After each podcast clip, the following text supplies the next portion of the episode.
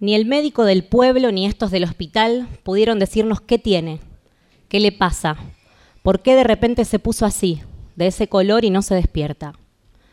Solo fueron claros en algo, que iba a quedar en observación y que no iban a poder decirnos nada hasta la mañana siguiente. Y aunque no pudiera hacer nada, ni siquiera entrar o verlo, mi mujer prefirió quedarse en el hospital y yo salí a buscar un hotel donde pasar la noche. Salí del hospital y agarré la avenida. Pasé por enfrente de un hotel, después por otro, pero no entré y seguí caminando. La avenida se fue haciendo ruta. Yo caminaba por la banquina sin ningún sentido, bordeando el lago hasta que en un momento me detuve. Era de noche. El viento me pegaba en la cara. Miré el lago y recién entonces me puse a llorar y pedí por él, por Marquitos y también por nosotros. Me quedé así, mirando el lago, como cuando viajaba solo y me quedaba mirando el mar. Volví por la avenida, me metí en un hotel y apenas entré a la habitación llamé a mi mujer. No dicen nada, dijo, y cortamos. Me senté en la cama. Todo había sido de repente, volvíamos de dar una vuelta por el pueblo. Mientras nosotros, ah, nosotros hablábamos en la cocina de la cabaña que alquilamos, Marcos estaba ahí, en el living, acostado, y no se despertaba. Después el dispensario del pueblo, la sirena de la ambulancia en la ruta y el hospital. Y ahora esto. Esperar. Me acosté, miré el techo, las paredes empapeladas de la habitación y sentí todo el cansancio. En la ambulancia había apoyado mi mano sobre la de Alejandra, pero ella la dejó quieta o muerta, como si no fuera algo suyo. En la noche no dormí, y apenas vi que un poco de luz entraba por la ventana me levanté.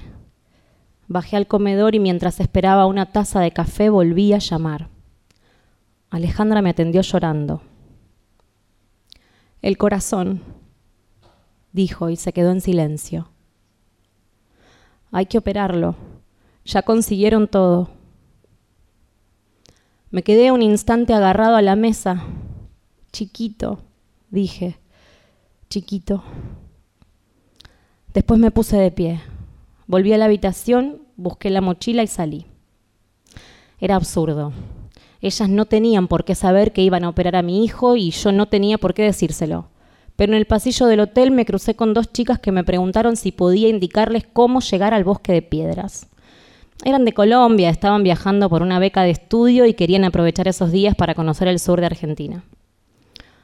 Las cosas suceden juntas, todas a la vez y mientras a un hombre le explota la casa en un barrio cualquiera, alguien pisa el césped descalzo y vuelca dos cielos en un vaso vacío para enfriar el trago. De vez en cuando nos salpica la sangre, o una brisa de este mar de fuego en el que brillamos y nos ahogamos todos. Y yo que caminaba apurado me detuve un momento a indicarles qué colectivo tomar y cómo llegar a los senderos hasta el bosque de piedras.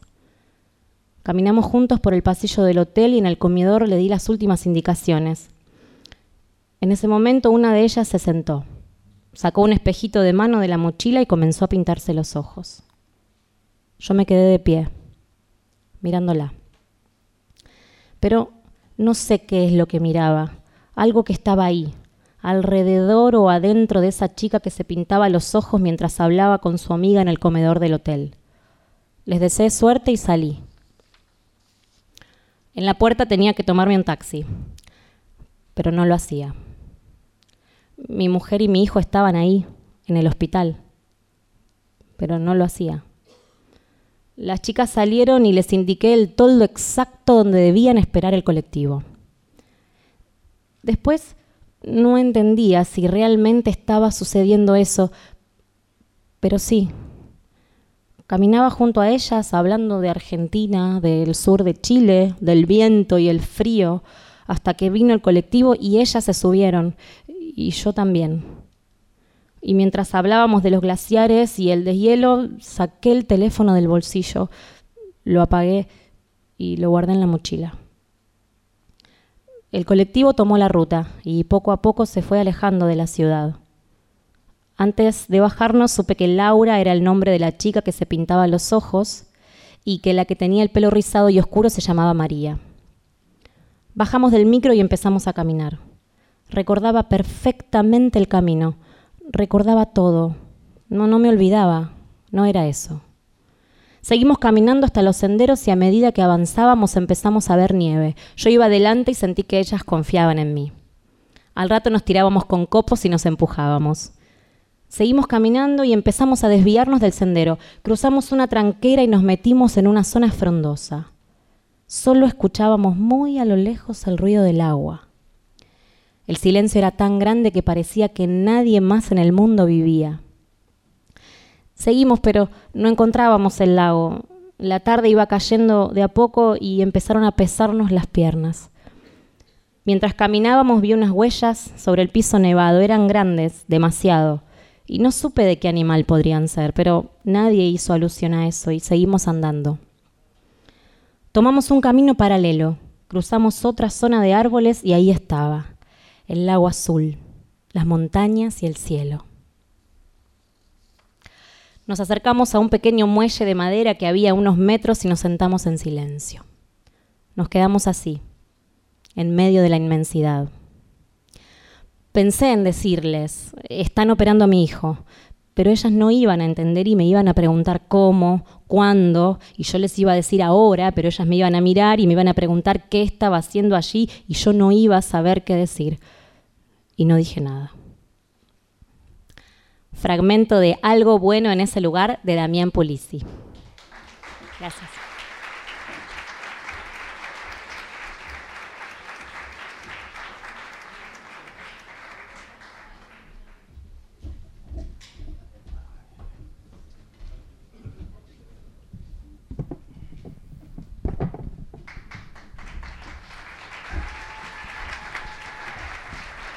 Gracias.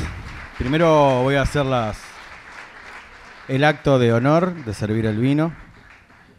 Agarren los micrófonos porque no van, no, si, no, si no los agarran no nos vamos a escuchar o ellos no nos van a escuchar. Bienvenidos a todos. Eh, esto es, bueno, eh, Un Mundo Propio presenta narradores. El segundo encuentro. Eh, es raro haber hecho el primero, imagínense el segundo. Y más raro es hacerlo con Pablo y con Damián porque tanto, bueno, Pablo ha sido mi maestro, lo sigue siendo, y Damián ha sido mi compañero en, ese trayecto. Para mí es un orgullo, ¿no? Sí, agárrate el micrófono porque si no la gente no te va a escuchar. Acá mando yo. bueno, pero no, ya no. Ya no. ya. no, bueno, hola. Eh, Para mí es un orgullo enorme porque eh, de verlos crecer cada cuento, cada párrafo que leen, lo vi crecer, lo vi luchar a Damián con su literatura este es el homenajeado y realmente siento que la vida tiene un poco más de sentido para mí. Ahora es un colega, ¿no? Eso está genial. Eh, y esto, bueno, primero, bueno, agradecerle al, Ministerio de Cultura de Santa Fe, a la Secretaría de Cultura de la Ciudad de Rosario, al Consejo Municipal y a todos realmente los que nos han ayudado. Primera pregunta, y esto creo que lo hice solamente, creo que toda esta, toda esta reunión puede ser que tire todo, me voy a ir un poco más atrás. Esta reunión o este encuentro lo haya hecho solo por eso. Hay una pregunta que Pablo nos hacía a los alumnos antes de empezar con él, que creo que cuando la contesté me quise hacer el canchero, no me salió obvio. Eh, pero ahora tengo la suerte de poder eh, hacérsela tanto a Damián como a Pablo. Y es la siguiente, que me imagino que sabrás cuál es, es pudiendo hablar por qué escribir. No sé qué contestar. Vamos a empezar con Dami, que no sé qué, si va a contestar lo mismo que contestó allá hace 10 años o no. Bueno, primero buenas noches, gracias a todos por venir.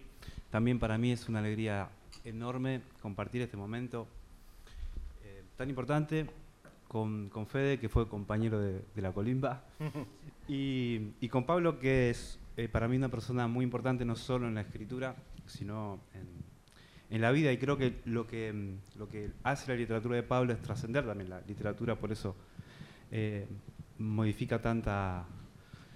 La lectura de Pablo modifica tanto, va más allá de la literatura porque impacta en, la vida de las personas y conocerlo mucho más y atravesar este camino, así que para mí es eh, eh, muy emocionante estar acá.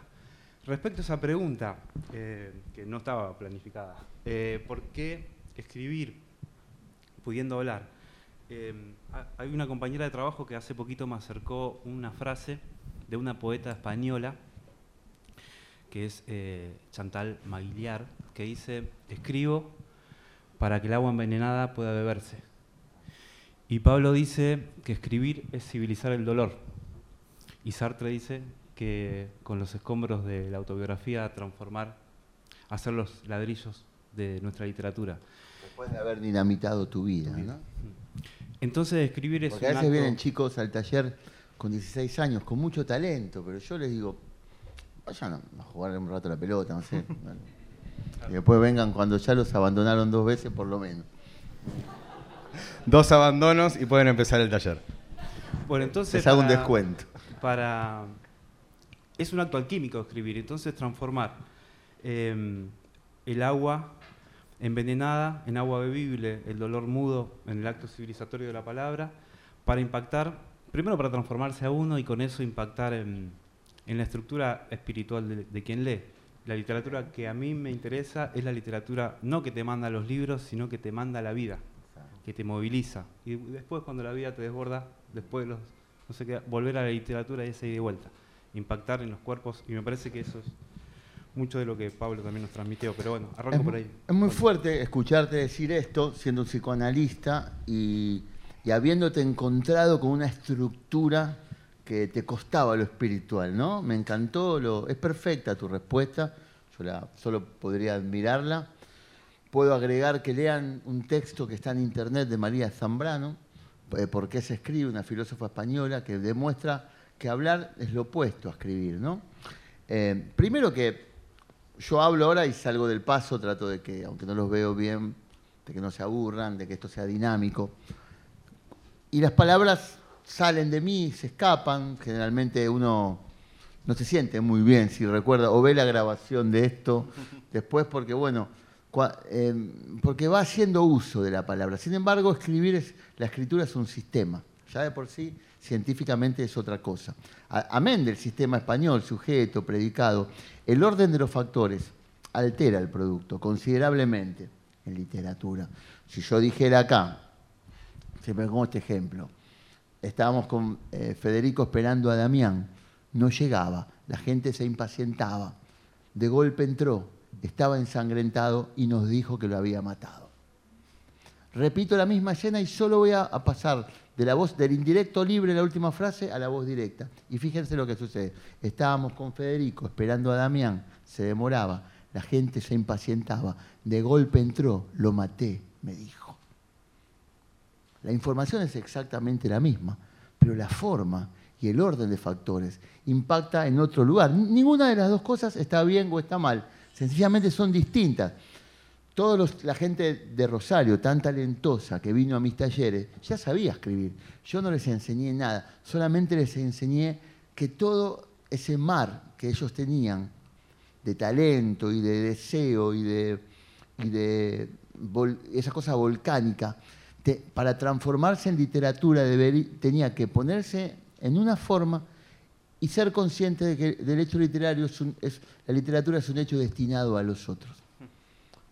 Cuando, Cuando entendieron eso, es que publicaron los libros y se convirtieron en los extraordinarios escritores que son.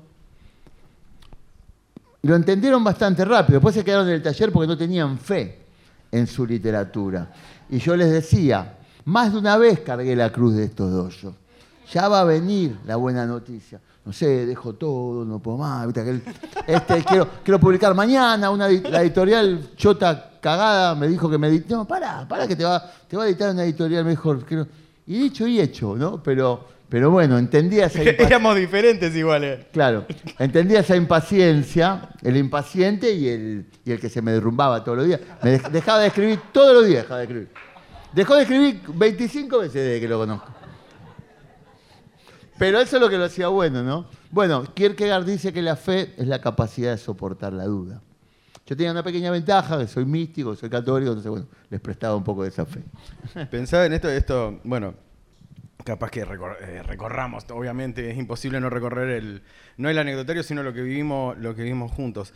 Eh, pero esto mismo muchas veces eh, se, me viene a la cabeza cuando hablabas de, que la literatura triunfaba cuando el inconsciente escribía, cuando uno no, no quería, digo, decir, voy a decir esto, sino que uno abandonaba toda cuestión de, intención, como diciendo, voy a tratar de generar esto en el otro. Claro. Sino que, como decía recién Donde fracasa el que escribe, triunfa la novela, digo. Eso, eso mismo.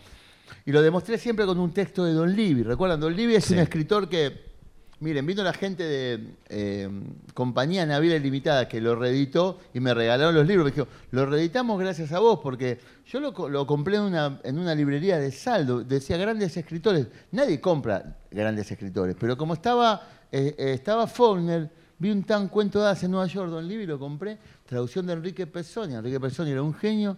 A ver qué es esto, me partió la cabeza. Y repartí ese libro comprado en, mercado, en librería de saldo, bueno, por Rosario también.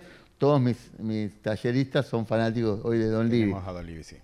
Hay un párrafo de Don Livy que es una obra de arte en sí misma, que siempre lo doy como un ejemplo de que la literatura, la narración, no la poesía, Holderlin diría que el, poeta es el pastor de la palabra, el narrador no. Por eso sobreviven a las malas traducciones los cuentos, porque un cuento es más parecido a una máquina es más parecido a una, algo que funciona párrafo por párrafo, es un engranaje, que a, un poema. Entonces, eh, eh, citaba ese texto de Don Livy, no, lo voy a citar ahora, lo, citaremos en la clase de mañana, podremos hablar de esto, eh, pues eso va a ser largo, donde demostraba que sin ninguna palabra extraordinaria, sin nada extraordinario, sin ninguna metáfora extraordinaria, sin nada, un tipo te dejaba derrumbado frente a una... Y sin esconder absolutamente nada. Lo único que escondía era, no era por el dinero, y esa frase que se la decía a sí mismo, se la negaba a sí mismo. Entonces, trayendo esos escritores, eh, analizando, hay una clase que ustedes pueden ver que está gratis en internet que se llama eh, El personaje de las mayores posibilidades. Yo no pude terminar la primaria por, unas cuestiones que mi viejo estuvo preso y tuve que laburar, pero como decía mi abuelo, no fui a la escuela, pero vivía enfrente. Entonces más o menos espiaba. Entonces, eh, eh, tengo una teoría propia literaria. En esa teoría propia está el personaje de las mayores posibilidades.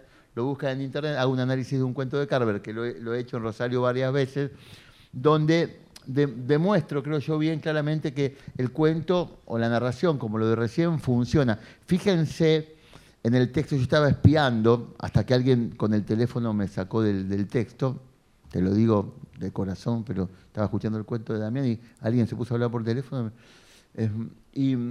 pero en el texto él dice, hay alguien, esta cosa que es la vida, pero la pone sin alguien está perdiéndolo todo, se le está prendiendo fuego todo y otra persona descalza en el pasto pone cubos de hielo en un vaso. Eso es escribir bien. No hay ningún hallazgo en lo que dice Damián en esa frase. Hay extraordinaria literatura porque identifica eh, casi absorto, casi congelado frente, impávido, frente a esa situación, enumera dos cosas. En el origen de la tristeza yo hago lo mismo. Cuando lo leí, lo de Liliana Hecker, la vieja me defendió porque me, dio con un caño. Estaba Guillermo Martínez, que no es santo de mi devoción, que escribió un gran libro, escribió acerca de Roder, después se puede escribir boludeces de detective, qué sé yo. Eh, y yo digo, yo no podía manejar un torno revólver, tampoco podía hacer nada para volver el tiempo atrás. Es exactamente lo mismo enumero dos cosas que no puedo hacer. La metáfora se construye en el lector. No tiene que construirla el, narrador. El narrador no construye la metáfora, el lector la construye.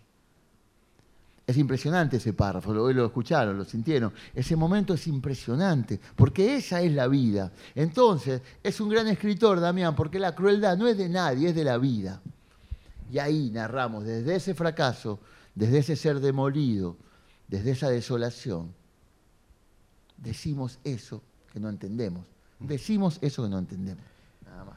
Y es la diferencia con hablar, ¿no? Sería inexpresable. Hace falta un montón de vueltas de lenguaje para que él lo hizo en una frase. En una frase. Estaba reciente escuchaba a vos y quería preguntarle a Dami, eh, no, que esto cuando vos te encontrás escribiendo y esto mismo que hemos atravesado, digo, estas teorías y todo eso, digo, ¿cuándo es que vos sentís que no que, estás aplicando la teoría, sino que, has olvidado la teoría y que llegás a esa construcción de, esa frase, si es, si es algo premeditado o es algo que va, que va fluyendo por esto mismo, porque estás olvidándote de que ese va a ser un cuento que va a ser leído por alguien y que será publicado en algún lugar. Sí, yo pensaba en, la motivación de escribir, por, por, ejemplo, estos cuentos, que tiene que ver con una distancia incómoda entre tres cosas. Entre las cosas que vivo, que siento y las palabras que encuentro para explicar las cosas que vivo y las cosas que siento. Cuando hay un desequilibrio entre esas tres cosas, yo me encuentro entre la perplejidad y, escribo a partir de ese momento. Es decir, a partir de lo que no sé, a partir de lo que no hay ninguna comprensión. Y eso, da el tono exacto, ese es el, estás definiendo el tono literario, es ese. Y algo que aprendí en el taller de Pablo que, tiene que ver más que con un hecho estético, con un hecho ético, mm. cuando Pablo dice que, que la narrativa es una estructura, es una maquinaria,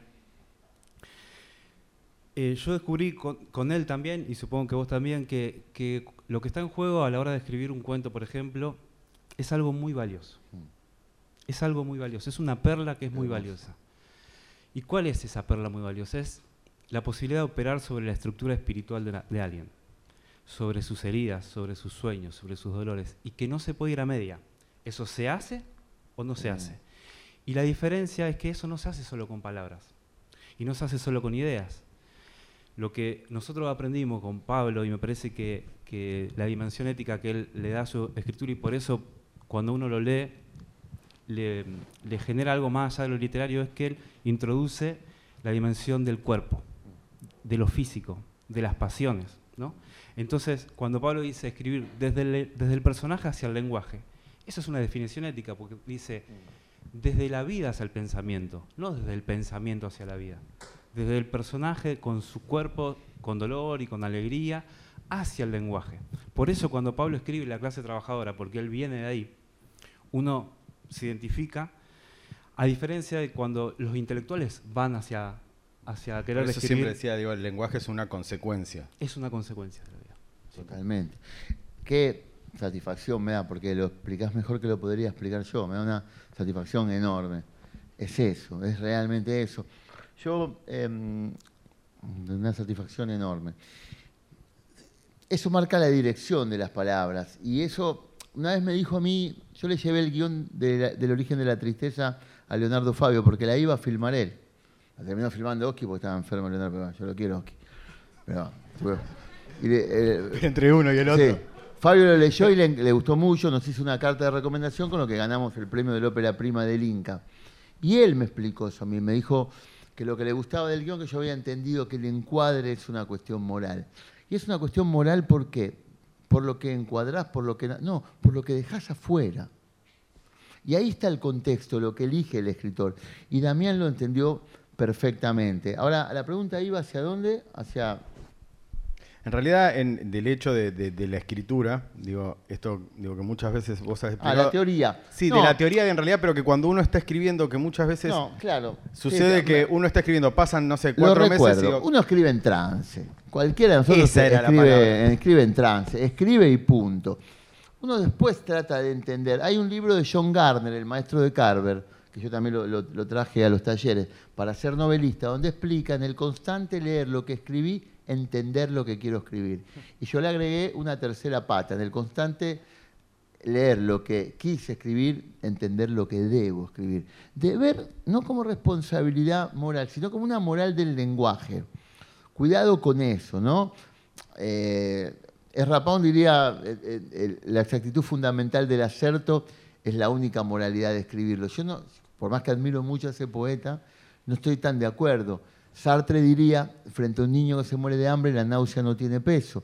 Sin embargo, yo ahora me voy de acá y desde agosto hasta julio doy una charla por día en una escuela de Avellaneda, leo un cuento, El alimento del futuro, y, y armo un debate con los chicos en edad de votar sobre la importancia de elegir. Un debate, no digo nada más, pero es mi responsabilidad como militante, porque yo no puedo frenar los problemas de hambre, yo puedo hacer algo como hombre y después perplejo por todo lo que pasa, sabiendo, sabiendo que hay hambre en el mundo, sabiendo que al lado de mi casa alguien está cagando a trompadas, no sé, a, un chico, no sé, escribir un cuento sobre un zapato. no tiene nada que ver, ¿no? no porque si no caemos en el riesgo del, que cayó Cortázar, de escribir el libro de Manuel, un extraordinario escritor que se escribió semejante cagada, ¿no? Eh, porque quiso hacer un panfleto y un panfleto se mezcló todo. Entonces, no es el camino, ¿no? El camino es cuestionarse lo que uno hace profundamente, saber que es sagrado el tema que toca. Por ejemplo, cuando en la ley de la ferocidad aparecen las metáforas de la violencia, todo el mundo sabe que yo tuve problemas graves con mi padre. Problemas muy graves con mi padre. Problemas tan graves con mi padre, y yo lo puedo decir acá, que durante todos los cumpleaños o reuniones, yo iba con las radiografías, yo durante 35 años tuve las radiografías de la fractura que me causó mi padre encima, porque si hablaba sacaba las radiografías. Después de que escribí la ley, no sé dónde están esas radiografías. Eh, y fíjate cómo lo, cómo lo, lo cortaba, cómo eh, mi literatura nace de un resentimiento. De hecho, mi productora le había gustado a Fabio porque se llama Un resentimiento de provincia. Ahora le cambiaron el nombre porque no conseguíamos nada con ese nombre. Pero no, daban un mango, no, nadie, no, daban un mango. Bueno, y fíjense que cuando yo no quería poner las metáforas de los golpes de un adulto contra la cabeza de un niño, porque mi madre, de quien llevo el apellido y el 100% de la sangre, mi padre puso una gota de semen, creo, y ahí mi mamá se las arregló con todo lo demás.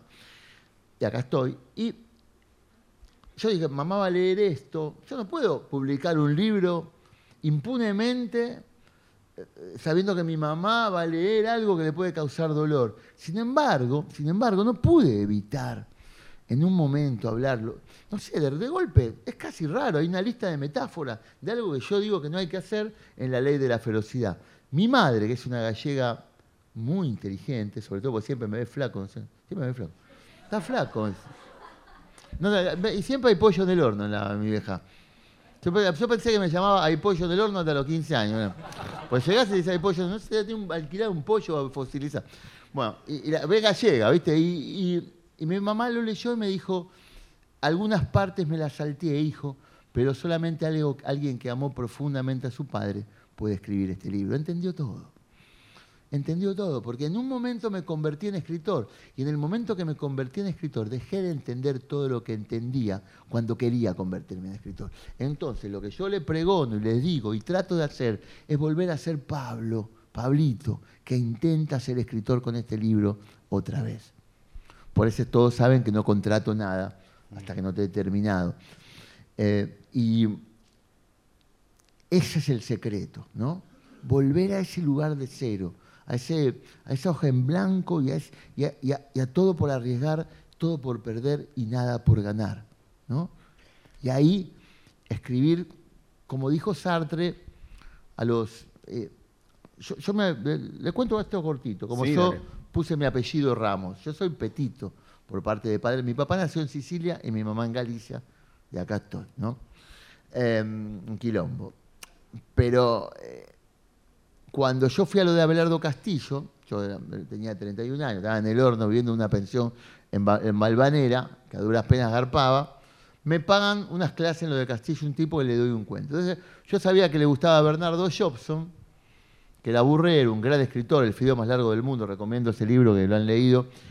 Y yo escribo un libro a la medida de Castillo, le quería caer bien al viejo, ¿viste? Y, un libro de un... Yo nunca había ido a los caballos, a mí me gusta la ruleta y, nada más, y no sé iba a los cabalulos, pero no iba al, hipódromo. Y, escribo un cuento donde de un caballo rueda, y lo leo y, me dan todo con un caño. Estaba, estaba Juan Ford, estaba Raúl Brasca, estaba Guillermo Martínez, estaban todos, y me dan, y me dan, yo de la cabeza, ¿viste?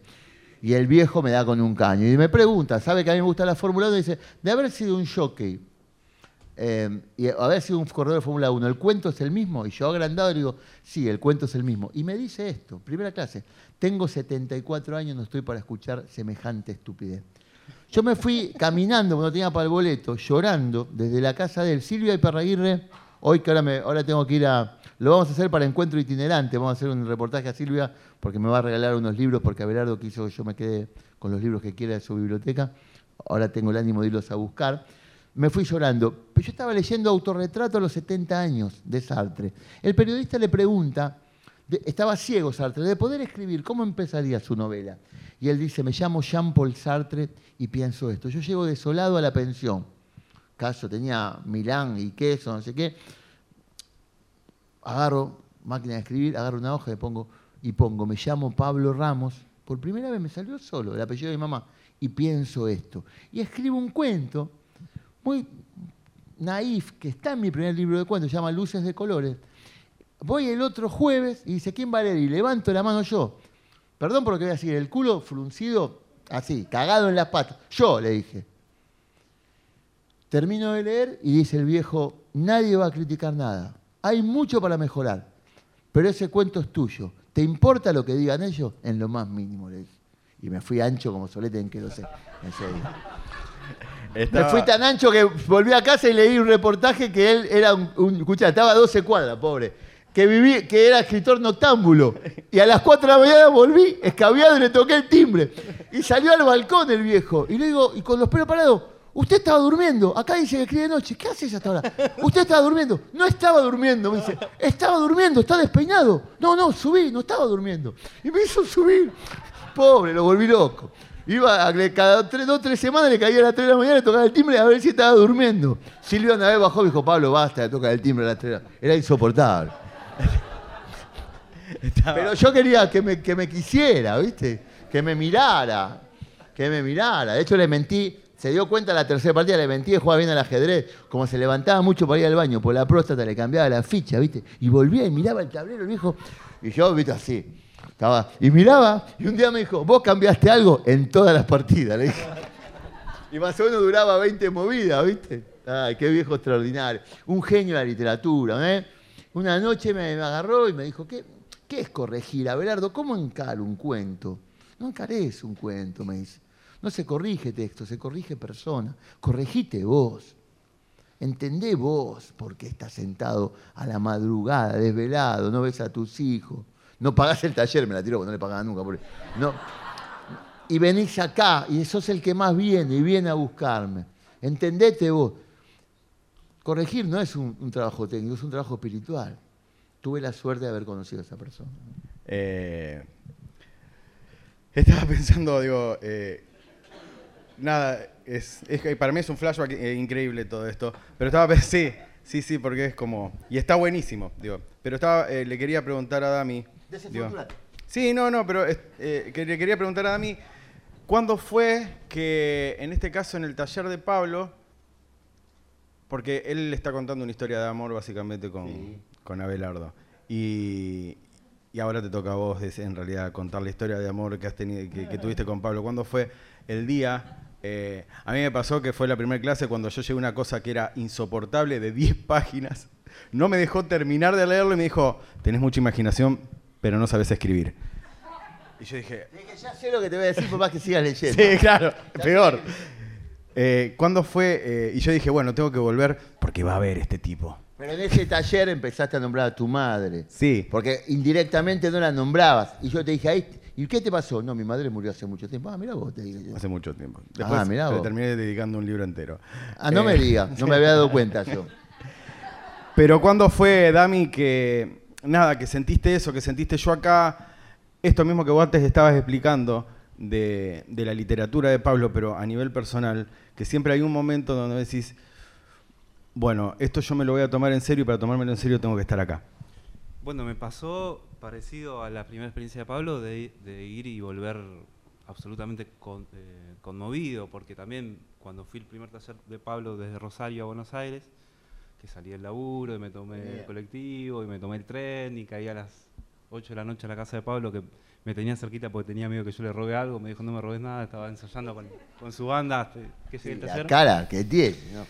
Ahora que conocí al padre estoy tranquilo.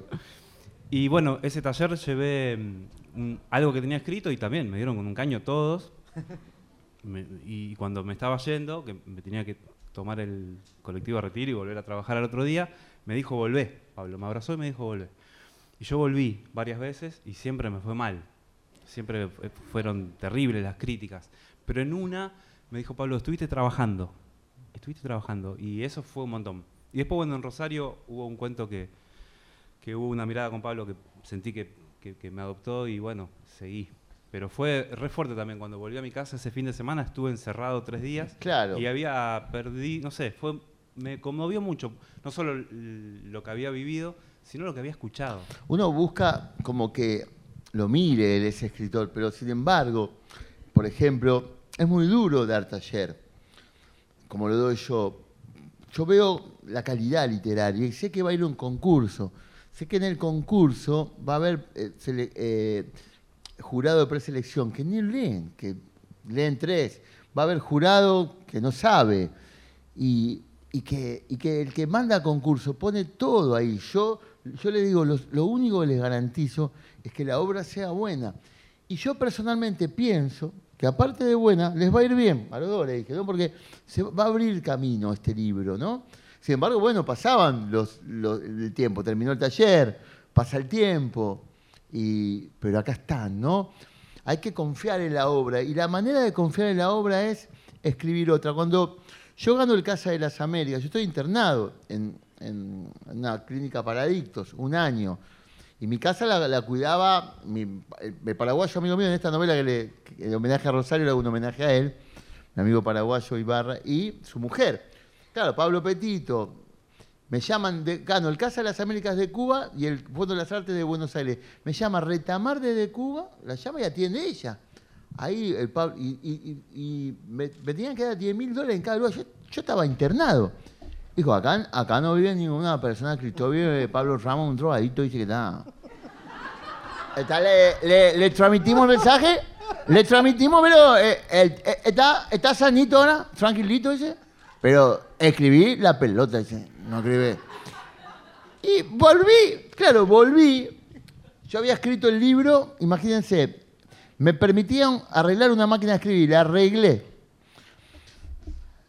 Y, el libro lo mandé con carbónico. El, cuarto carbónico no se leía nada, porque yo no tenía para la fotocopia. Entonces puse carbónico y le apretaba. Hice, la primera página estaba toda agujereada y las demás con carbónico. Y manda eso un amigo mío. Y me dice que lo manda a Cuba, lo tira en el, Yo, bueno, yo no entendía nada. Cuando llegó me están buscando las editoriales. Tuve mucha suerte, pero ¿qué pasó con la suerte? Yo ya había terminado una novela. Cuando Alfaguara me dice, te sacaríamos,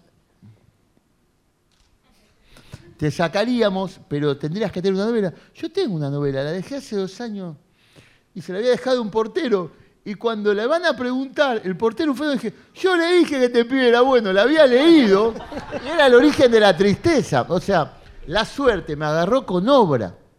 La suerte no me agarró, me pasó, las, tuve suerte, porque también hay un montón de escritores buenos que pueden no leerse. Tuve suerte, pero me agarró con obra escrita. O sea, siempre les digo a ellos que la gana de escribir te agarren escribiendo.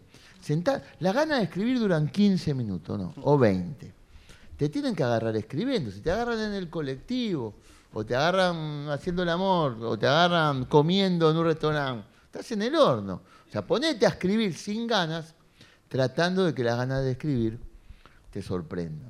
Vamos ahora a escuchar un fragmento de un cuento de Pablo por Maru. Maru también merece un aplauso, digo, por favor. Gracias. Ah, sí, sí, sí. Eh, vamos a escuchar un fragmento de un cuento de Pablo y ahora seguimos charlando un ratito.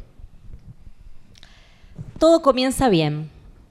Ella lo deja dormir un poco más y viste al chico en la otra habitación. Ella le trae al chico vestido con el delantal de la guardería. Lo inclina sobre la cabecera de la cama y le dice a él que le dé un beso. Papá, dice el chico señalándolo. Papá, confirma ella. Ver al chico con el delantal de la guardería lo hace sonreír. Hoy no irá a trabajar. Desconectará el teléfono y se hará un té se sentará a escribir un cuento. Sale de la cama, se mete en el baño y abre la ducha. Mientras se afeita, el vapor llena el lugar con una nube cálida. Las voces de ella y del chico le llegan desde la cocina, tardías, apenas perceptibles. El agua tibia lo despabila. Se ducha despacio, despreocupado de lo que pueda tardar. Sale del baño, se seca y se pone un calzoncillo limpio y planchado que encuentra en su cajón movido por un impulso que él no podría definir, se apura y sale al pasillo. Su familia espera el ascensor. Chau, papá, dice ella agitando la mano. Chau, papá, se esfuerza su hijo. Está sentado en el comedor, frente al teclado de su computadora, cuando se acuerda del té. Va hasta la cocina y pone la pava en el fuego. Piensa que lo mejor será apurarse con la idea principal, acelerar las primeras acciones antes de que ella regrese. Debería comprarse un microondas. El agua se calienta más rápido en el microondas. Aunque seguro, al verlo escribir, ella se irá a la pieza para dejarlo solo. Pero siempre existe la posibilidad de que también le parezca perturbador que ella esté ahí, en la pieza. Y no lo podrá decir. ¿Qué decir? ¿Me molesta que estés en la casa? Mira, mi amor, te quiero como a nada en el mundo, pero necesitaría que hoy desaparezcas hasta las 12 de la noche.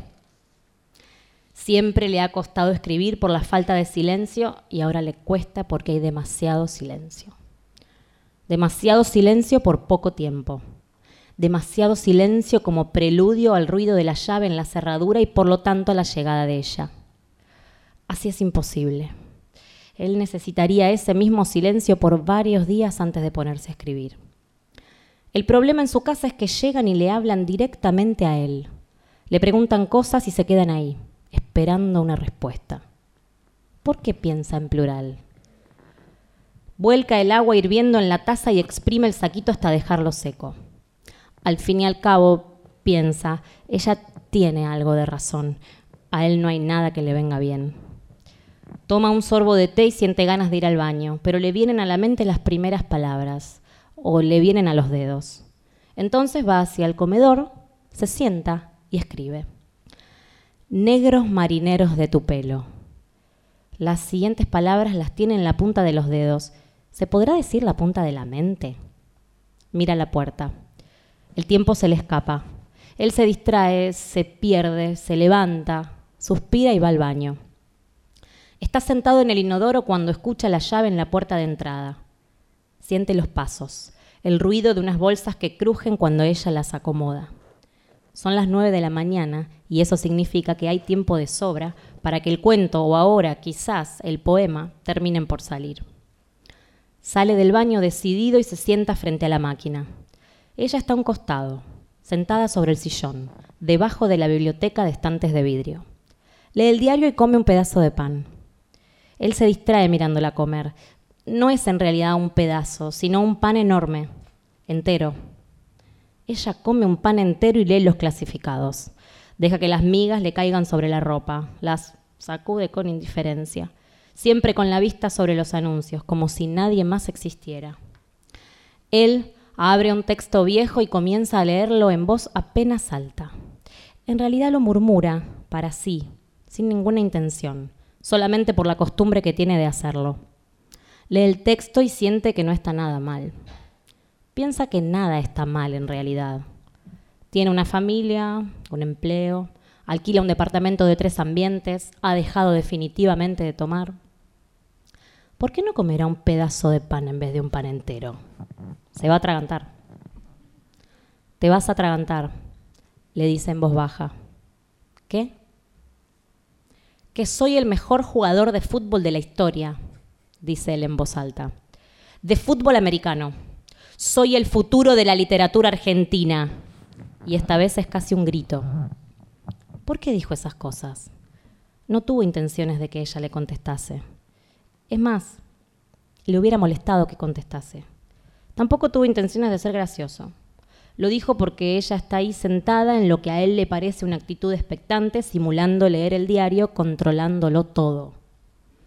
¿Por qué se empeñará en ponerlo en evidencia? ¿Qué espera para irse a la pieza? el sonido de las teclas, que él mismo se lo diga. Mi amor, mi amor, mi amor, mi amor, teclea. Siente la necesidad de encender el televisor. Trata de contener el impulso, pero lo único que logra es sentir la desesperada necesidad de encender el televisor. Mi amor, mi amor, mi amor, mi amor. Encender el televisor tiene grandes posibilidades de ser interpretado equívocamente por ella.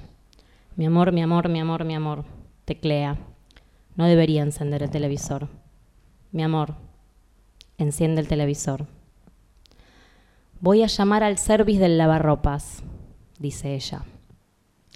Él apaga el televisor y después levanta el teclado y lo tira contra la mesa. Varias teclas saltan de su lugar. Se cae el portalápices. Fragmento de Cuando lo peor haya pasado, del maestro Pablo Ramos.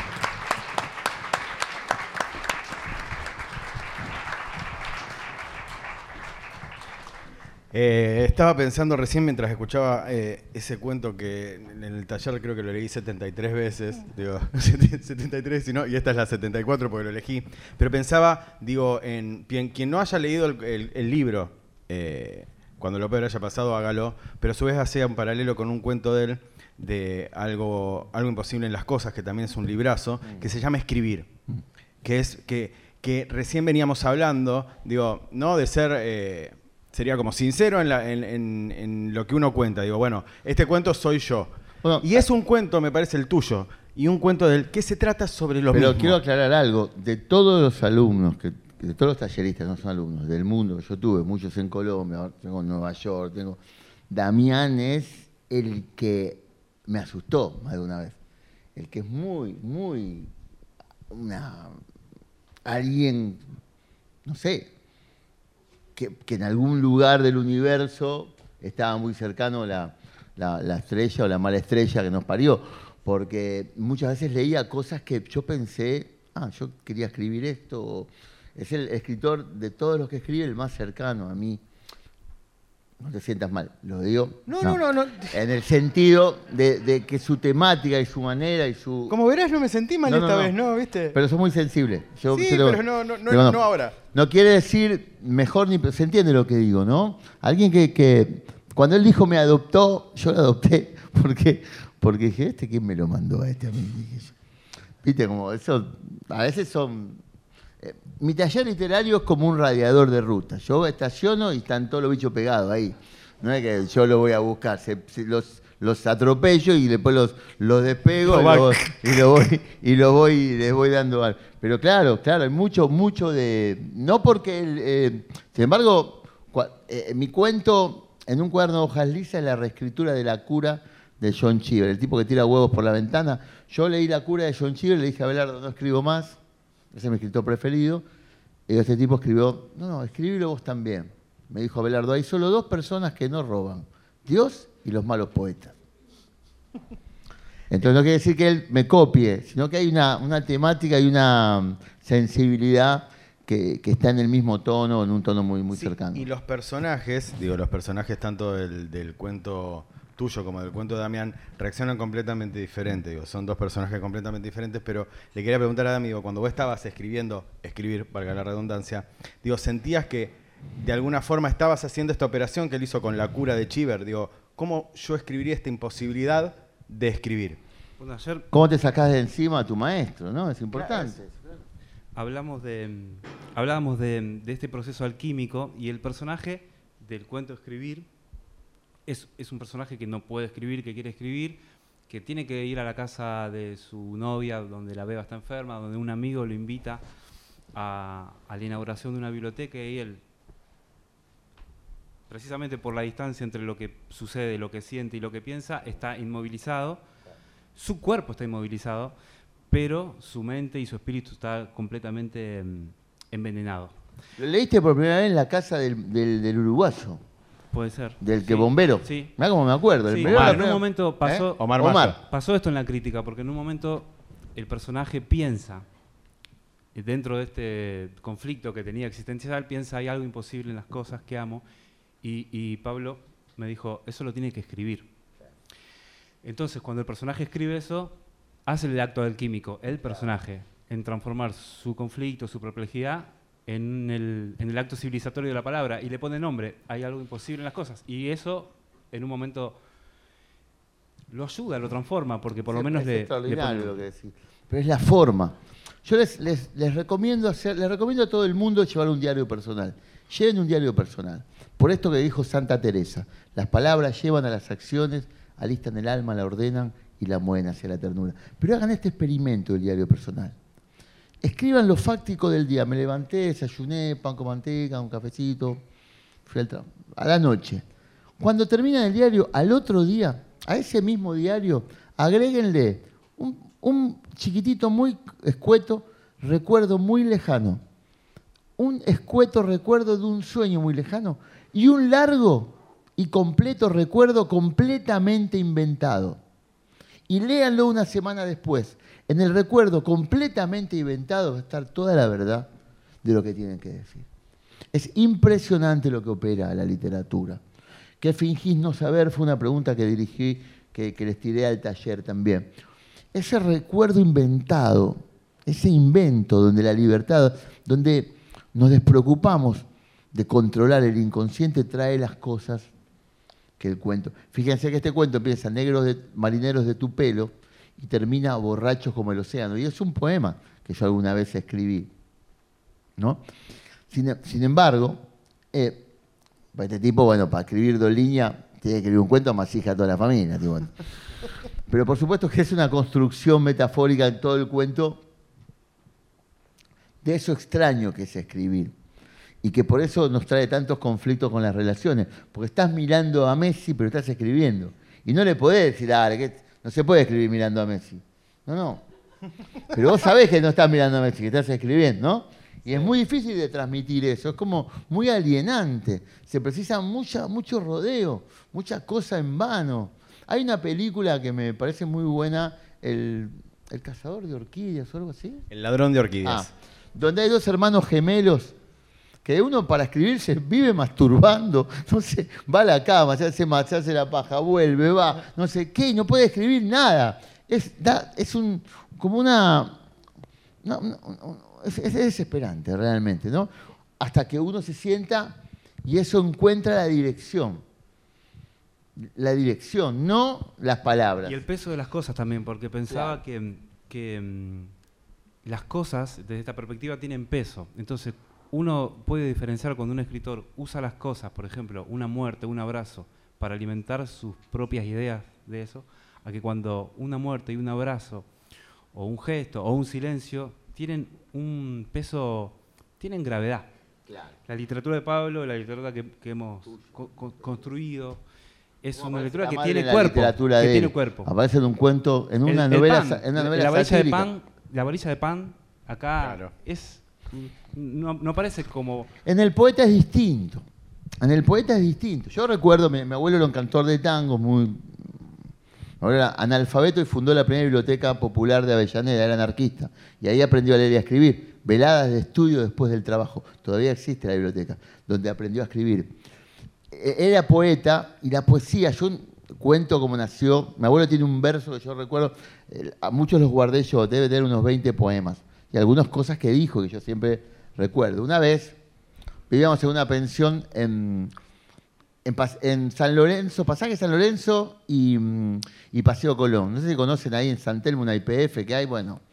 La, habitación de la pensión tenía tres camas y a mi abuelo se, le ocurrió, como gran capitalista que era de anarquista, su alquilarle una cama a un portugués. Imagínate, no la agarpaba nunca, un negro, no agarpó. El tipo que no tiene para pagar la pensión, no tiene para pagar la cama. Lo teníamos ahí alquilado. Un día vamos a San Telmo, a, Pompeya, lo del chino, una tanguería, él cantaba con la orquesta de Agostino. Y nos va re bien. Yo era el capital, agarraba la guita, desde los cuatro años acompañándolo. Yo lo amaba mi abuelo, ¿no? Ramos. Y casamos, nos fue bien, juntó mucha guita y se pone a jugar al póker. Dije, estamos el Se patinó, todo. Seis de la mañana, desde, desde Pompeya, en el 56, Garúa, hasta San Telmo no llegábamos más. Yo, escabeado el viejo, apenas podía caminar, yo reenojado, nunca le había faltado el respeto. Me quedo dormido y nos pasamos, nos bajamos en el Estado Mayor conjunto, no me olvido más. Bajamos, y yo, él me decía, Tata, ¿qué pasa, Tata? Dale, Pocho, qué sé yo, nada, te patinaste todo. Nunca le había hablado mal. Vos la sabés esta historia. Y lo paro frente al semáforo, el semáforo se pone en verde, garúa, 6 de la mañana, nadie. En esa zona no hay nadie un sábado a la mañana. Le digo, apurate, dale, cruzá. Y me dice, no desperdicie la esmeralda que te da la mañana, aunque sea la luz del semáforo.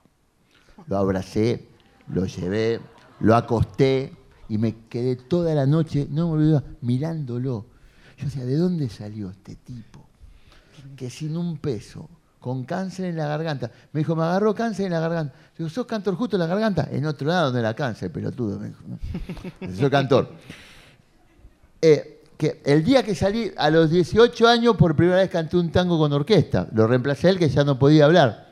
canté Malena con la orquesta de Agostino. Cantar en las tanguerías de Buenos Aires sin micrófono. La orquesta típica y vos sin micrófono arriba. Tarzán tenía que ser. Terminé de cantar, me di vuelta y lo veo. Y, y Pocho, no embocate ninguna, me dijo. Pero no te calenté, que acá nadie entiende nada. me liquidó el hijo de puta. Yo tenía que cantar seis tangos más. Y ya tenía ganas de llorar. No sé cómo ni cómo. Salí, canté. ¿Qué iba a hacer? No embocaste ni, no embocaste ni una, me dijo. Yo creo que alguna emboqué, una o dos, pero ningún. Eran durísimos los tangueros, pero eran estos tipos. Acuérdense de Rafael Barret. Acuérdense de estos poetas. Saquemos estos extremos, pero, por ejemplo, ¿qué es el lenguaje?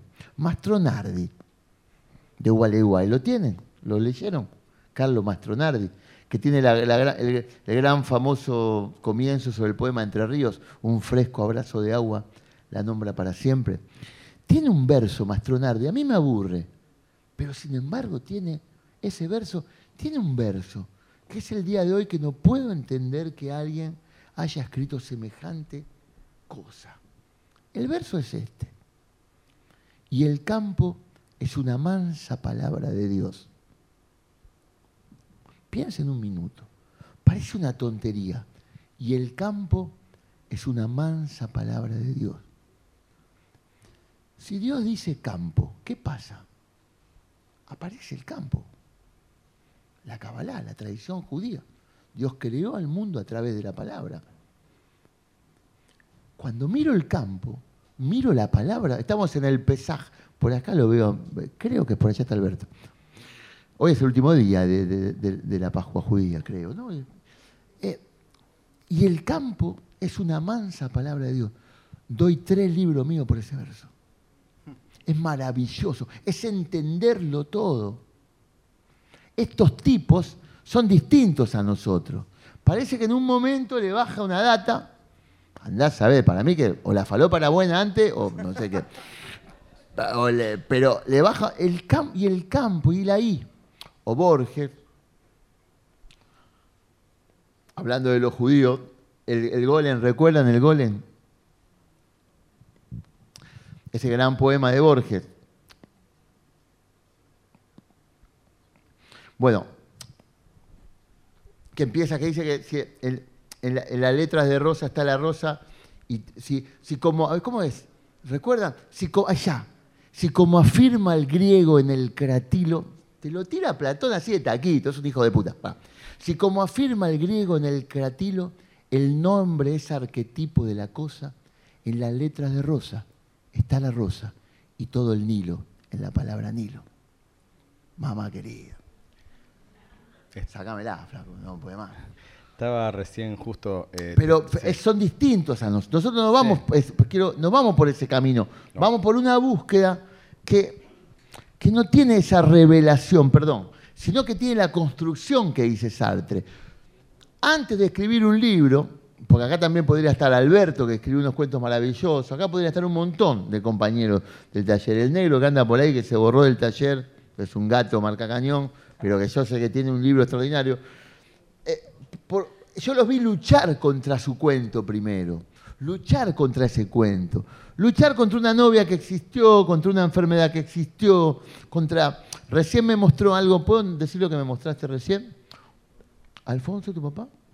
Alfonso está por acá, que lo conocía el papá, que lo felicité. ¿Qué le dije, Alfonso? Lo primero que te felicito es a vos por el hijo, por la extraordinaria persona que, que criaste. Y segundo a mí por el escritor que ayudé a formar, pero primero vos. Bueno, me mostró una, una medida con la cual Alfonso fue, es herrero y su hermano era pintor. Y tenía una medida en madera para hacer algunos trabajos, una medida que es habitual. Mi, mi papá era, era mm, eh, soldador y, y como es los que hacen las, ¿cómo se dice? Eh, ay, me olvidé, tornero, bueno, mi hijo era un genio también. Y, y me dice, esta, esta es, mi papá es un poeta, me dice él, porque esta es la, me- murió mi tío y me dio esto. Y yo, ¿qué te dije? Esta es la medida de tu responsabilidad como escritor. Porque él lo transformó en un llavero. Él lo transformó en un llavero.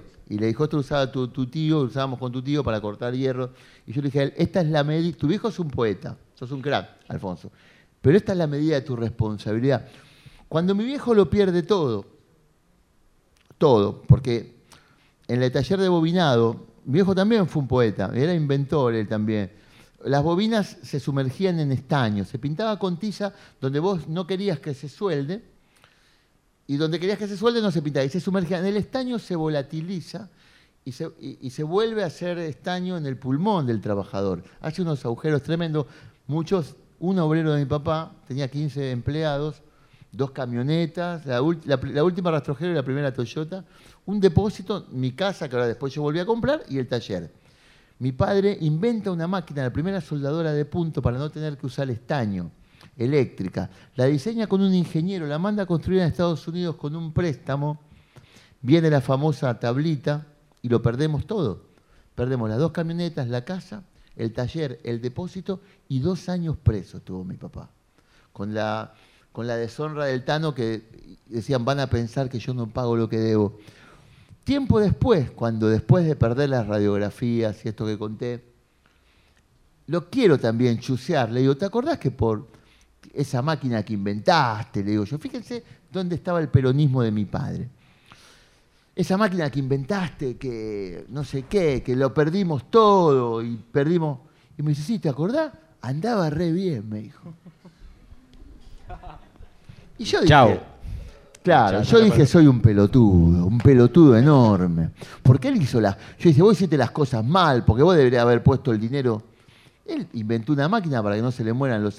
Y, y la máquina andaba bien. No merecía haber perdido todo por una máquina que andaba bien. Entonces, la responsabilidad de Damián y mía como escritores es contar a esa gente. Contar a esa gente sin caer en, en lo chabacano y en lo panfletario. Todos los que están acá, que están en la novela El origen de la alegría, ellos, mi querido Alberto, todos me vieron luchar con esa novela desde la muerte de mi hermana. En dos años la escribí, pero ¿cuántos años la luché, no? ¿Cuántos años estuve dándole vuelta a eso? Cambiaría toda mi obra, toda mi obra por un té, ahora mismo, te lo firmo si el diablo aparece, por una tarde y un té con mi hermana. Y todos los que me conocen saben que no estoy chamullando, ¿no? Pero no puedo hacer ese cambio. Entonces me siento a escribir. Eso es lo que yo diría. Eh, siempre tengo una última pregunta, pero realmente lo que acabas de decir no, no, no, no vale la pena, me parece, seguir, seguir estirando porque todo lo demás sería, nada, agregar algo que hermoso que acabas de decir. Dale. Bueno, entonces voy a hacer la última pregunta. Tenía dos preguntas. Eh, la primera eh, la primera es la siguiente, que tiene que ver con una palabra de cada uno que justo aparece en los cuentos de cada uno que estaba nombrando recién y que no son antónimos, pero los pinta de cuerpo entero. Una es la palabra peor que vos pones. Digo que, mm. que una cosa es lo malo y otra cosa es lo peor. Y otra cosa es tu palabra es algo, que aparece mucho la palabra algo, que no es ni todo ni nada, es algo. Y si bien hablamos digo, de que bueno, la, eh, literatura, el, lenguaje es consecuencia, me parece que igualmente si, tuviera, si yo tuviera que resumir eh, esos dos cuentos, o también eh, la literatura de cada uno, les resumiría en esa palabra. ¿Qué tienen para decir digo, sobre esas palabras? Digo, porque... Hagamos empiezo yo más corto así termina Dale. No, cuando lo peor haya pasado... El, tema es en el contexto que está la palabra. Lo peor no pasa nunca. Con este tipo es un quilombo atrás del otro. ¿Qué es lo peor? Claro. Pero, pero fíjate cómo me salvo de la palabra. ¿Quién dice la frase? Ella. Claro. Yo voy a seguir estando acá. Entonces yo no sé lo que quiere decir la palabra. De esa manera me salvo de tener que saber lo que quiere decir la palabra. Es la incerteza lo peor. Es una esperanza. Cuando lo peor estaba... Eh, por supuesto, nadie puede estar al lado de un tipo así, ¿no? Mucho tiempo. Y te toca. Bueno, algo me parece que también da la clave de la esperanza, porque, porque en el algo está la diferencia, ¿no? Eh, no es todo imposible, hay algo imposible en las cosas. Em, no sé, en, en, esa, en esa maderita hay algo que, em, que me recuerda, que em, algo me recuerda Supongo que tiene que ver de mm, esto, lo que decía Pablo, de la gente que, tengo que escribir, em, algo, em, uno tiene ganas de hacer, em, algo, se, algo es posible. Si algo es imposible, algo es posible. Pero ese llavero que te dio tu papá, yo lo voy a joder a los dos porque yo lo tengo manchado. Porque tu, tu máximo inconveniente es la comodidad. Yo siempre te incomodé. Siempre busqué incomodarte. Porque sabía que tenía que incomodarte. Y a él lo tenía que sacar de la sátira. Porque no soporta lo que le duele. Pero vos te sentís cómodo en los lugares intermedios ese llavero te incomoda. De hecho, bastante incómodo porque para tener en el bolsillo. Sí, es, un amuleto, Genial de parte de tu padre. Que te recuerde lo que yo te digo ahora, que vos tenés que incomodarte todo el tiempo. Porque ahí está la cosa. Porque en, en tus relatos parecería ser que la cosa les pasa a los demás. Porque vos no soportás que las cosas le pasen a los demás, por tu gran sensibilidad. Y él se ríe por no llorar. Entonces, como lo tengo manchado. Bueno, hasta acá llegamos.